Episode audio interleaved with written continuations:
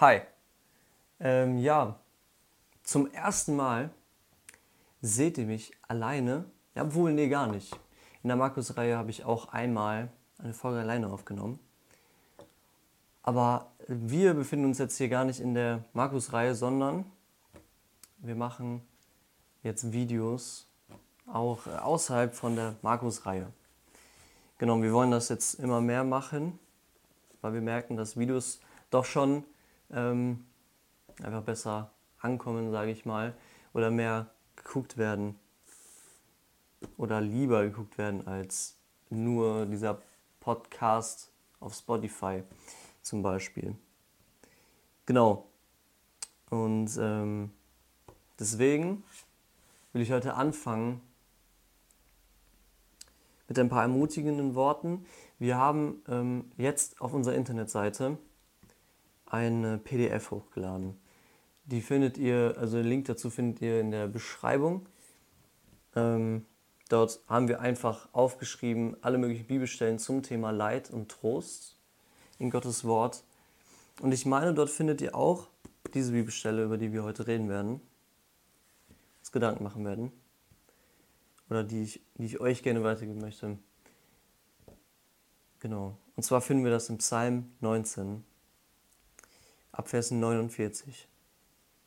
Das ist ähm, der längste Psalm, den, der uns gegeben ist. Und ähm, es sind immer acht, acht Verse, das ist richtig interessant. Ich werde darüber jetzt nicht so viel reden. Ähm, auf jeden Fall wird dort immer in acht Versen ähnliche Dinge beschrieben. Es geht ganz viel um Gottes Wort bewahren. Es geht sehr viel also um Gottes Wort, das Wort bewahren, das Wort lieben. Und auch hier in diesen Versen, die wir lesen, finden wir das. Und zwar ab Vers 49. Gedenke an das Wort für deinen Knecht, auf das du mich hast hoffen lassen. Das ist mein Trost in meinem Elend, dass dein Wort mich belebt. Das sind die Verse heute. Zwei Verse. Zwei Sätze, über die man ganz schnell einfach so vorbeilesen kann. Als ich das gelesen habe, habe ich das aber gepackt. Weil ich, weil ich gemerkt habe, der Schreiber, David, in was für eine Lage der war. Ich konnte richtig mit ihm mitfühlen, weil er hier sagt, Gedenke an das Wort für deinen Knecht, auf das du mich hast hoffen lassen. Das ist der erste Teil. Zu wem sagt er das? Zum Herrn. Zu Gott sagt er das. Gedenke an das Wort für deinen Knecht. Um ähm, es vielleicht deutlicher oder mehr in unsere Sprache, in unser neues Deutsch zu übersetzen. Erinnere dich an deine Worte, die du deinem Knecht gegeben hast. Und dann weiter, auf das du mich hast hoffen lassen. Gott, du, erinnere dich an das Wort, was du mir gegeben hast. Deinem Knecht, das betont er ganz, ganz deutlich. An deinem Knecht. Herr, du hast mich ja auf dieses Wort hoffen lassen. Du bist der Grund, warum ich auf dein Wort hoffe. Das sagt er hier. Okay. Ich finde das ganz, ganz interessant, weil Gott müssen wir nicht erinnern. Er tut es trotzdem. Das ist das, was er fühlt. Herr, bitte erinnere dich doch. Gedenke an das Wort für deinen Knecht. Gott ist nicht vergesslich. Das ähm, dürfen wir nicht denken. Gott ist allwissend, also kann er nicht vergessen. Aber das sind die Worte eines Menschen, der zu Gott spricht, der betet, der singt und sagt, Herr, bitte, gedenke daran, vergiss mich nicht. Ja? Und ich finde, man merkt hier richtig, David hart auf das Wort. Er hält sich fest an Gottes Wort. Und er hält sich fest und sagt, Herr, Da ist deine Verheißung, das hast du mir gegeben und ich hoffe darauf. Du hast mich darauf hoffen lassen. Und jetzt ist, also, jetzt ist Gott dran, das zu erfüllen.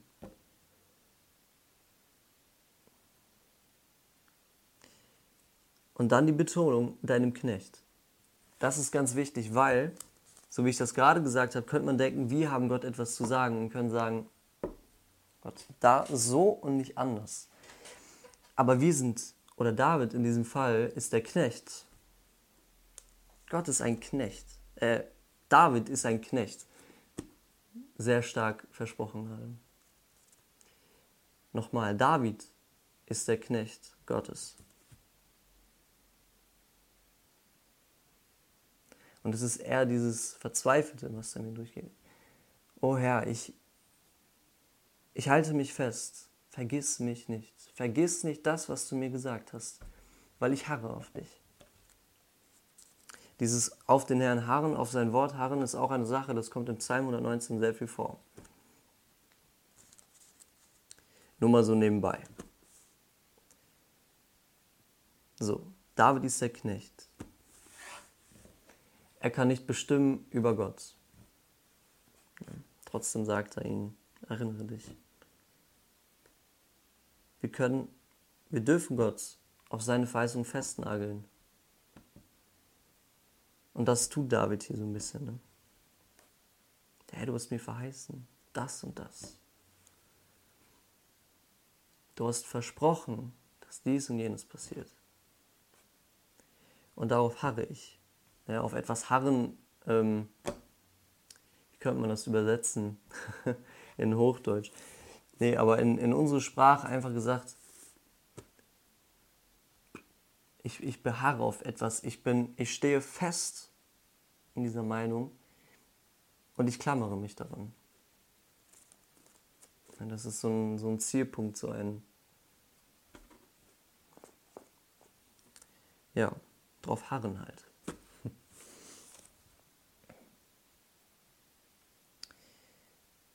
Genau. Oh ja, und das, das dürfen wir immer wieder tun.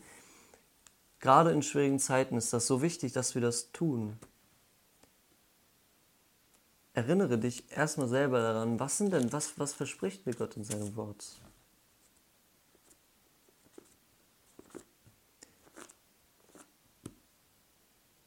Was sind die Verheißungen, die er mir gibt? Wenn wir das wissen, dann dürfen wir zu Gott sagen, Herr, erinnere dich daran. Das hast du zu mir gesagt durch dein Wort. Und darauf hoffe ich. Du, auf, auf das du mich hoffen, nee, auf das du mich hast hoffen lassen. Wenn du darauf hoffst, was in Gottes Wort steht, dann darfst du zu Gottes Thron gehen und sagen, Herr, gedenke daran. Okay, weil ich hoffe darauf, dass du mir hilfst. Ich bin dein Knecht. Und ich bin auf deine Hilfe angewiesen. Und ich brauche dich. Ich brauche deine Hilfe. Vers 50. Das ist mein Trost in meinem Elend, dass dein Wort mich belebt. Okay, jetzt, jetzt erzählt David von seinem Trost. Okay. David hat Elend, ihm geht es schlecht, er hat schwierige Umstände. So, was ist sein Trost? Nicht das, das wäre ein Beispiel, dass er für immer reich bleibt, dass er viele Freunde hat oder sonst irgendetwas. Nein, dass dein Wort mich belebt. Dein Wort hält mich lebendig. Das ist mein Trost. Ich kann mir richtig vorstellen, wie Davids seinem Balkon vielleicht saß, auf seiner Terrasse oder in seinem Zimmer am Tisch und in das Wort gestarrt hat und es so äh, gegessen hat. Weil er wusste, dass das Wort Gottes ihn belebt. Das sollten wir wissen, das sollten wir uns in die Ohren schreiben. Gottes Wort belebt uns. Okay, und das ist ein Trost. Weil, wenn wir uns in unserem Leid, in unserem Elend so tot fühlen, dann dürfen wir wissen, dass wenn wir in die Bibel schauen, dort Leben finden. Es belebt uns. Es ist wie so ein, ja, wie ein Arzt. Es ist Honig. Ja, darüber haben wir auch schon einige Themen zu gehabt. Es ist dein, deine Arznei, die du brauchst. Ja, viel mehr als das. Ja, das sind gerade nur so Beispiele, wie es, wie ähnlich es ist. Das Wort belebt und ist ein Trost in meinem Elend.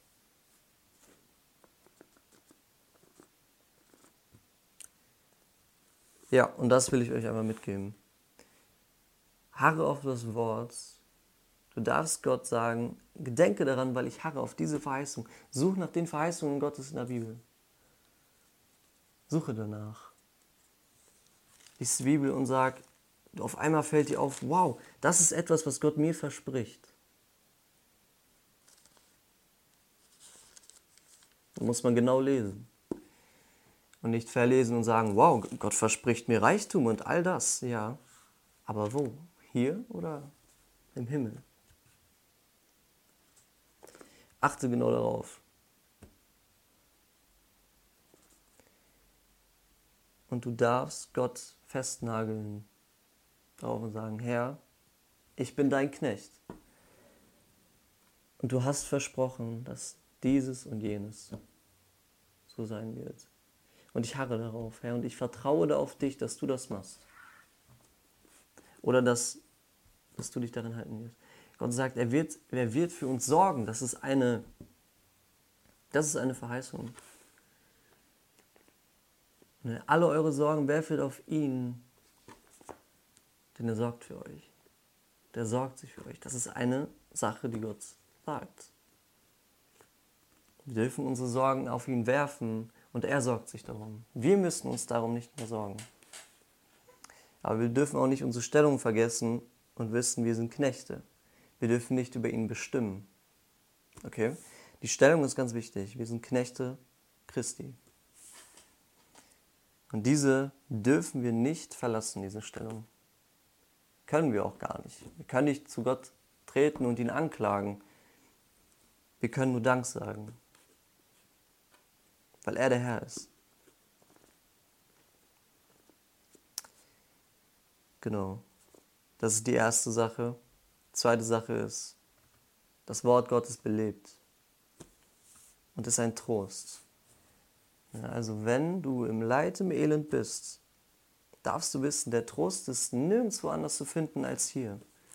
Hier findest du Trost. Ja, und das dürfen wir immer wieder erfahren. Die Bibelstellen mitten ins Herz treffen und du merkst, ja, genau das. Genau das habe ich gebraucht. Oder ähm, Freunde, Brüder, Schwestern aus der Gemeinde zu einem kommen und einem etwas mitgeben. Vielleicht auch nicht mal direkt, vielleicht einfach nur während der Gemeinde während des Gottesdienstes und du merkst, boah, das, das hat Gott genau für mich vorbereitet. Das hat genau für mich in meine Situation reingesprochen. Das war mir Trost. Das hat mich wieder belebt. Das hat mich erfrischt. Das habe ich gebraucht. Und so dürfen wir im Elend zu Gottes Wort rennen und zu Gott, zu Gott rennen, vor Gottes Thron treten und sagen, Herr, Du und nicht ich. Ja. Klar, der Psalm geht noch viel weiter. Aber ich denke, wir lassen das bei diesen zwei Versen. Ähm ja, das wäre es für das erste Video schon. Ähm, wie ihr seht, ist es noch alles noch nicht hier super mit dem, wie das hier alles aussieht im Hintergrund. Ist natürlich nicht so schlimm. Gerade viele Leute, die es nur hören. Ähm, ist ja auch nicht das Wichtigste. Ähm, ich hoffe, dass ja, dass dieser Kern hier einfach bleibt, dass Jesus in der Mitte bleibt ähm, und wir seinen Namen verkündigen.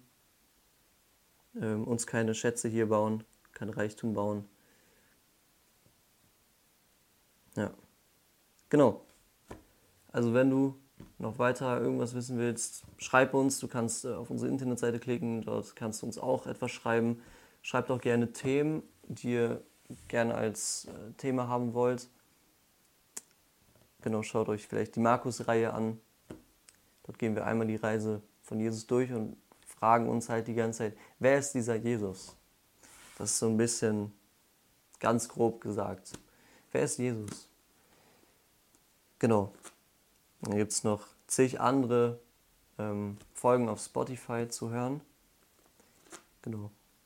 Dann hören wir uns vielleicht beim nächsten Mal, so Gott will. Ja. Ciao.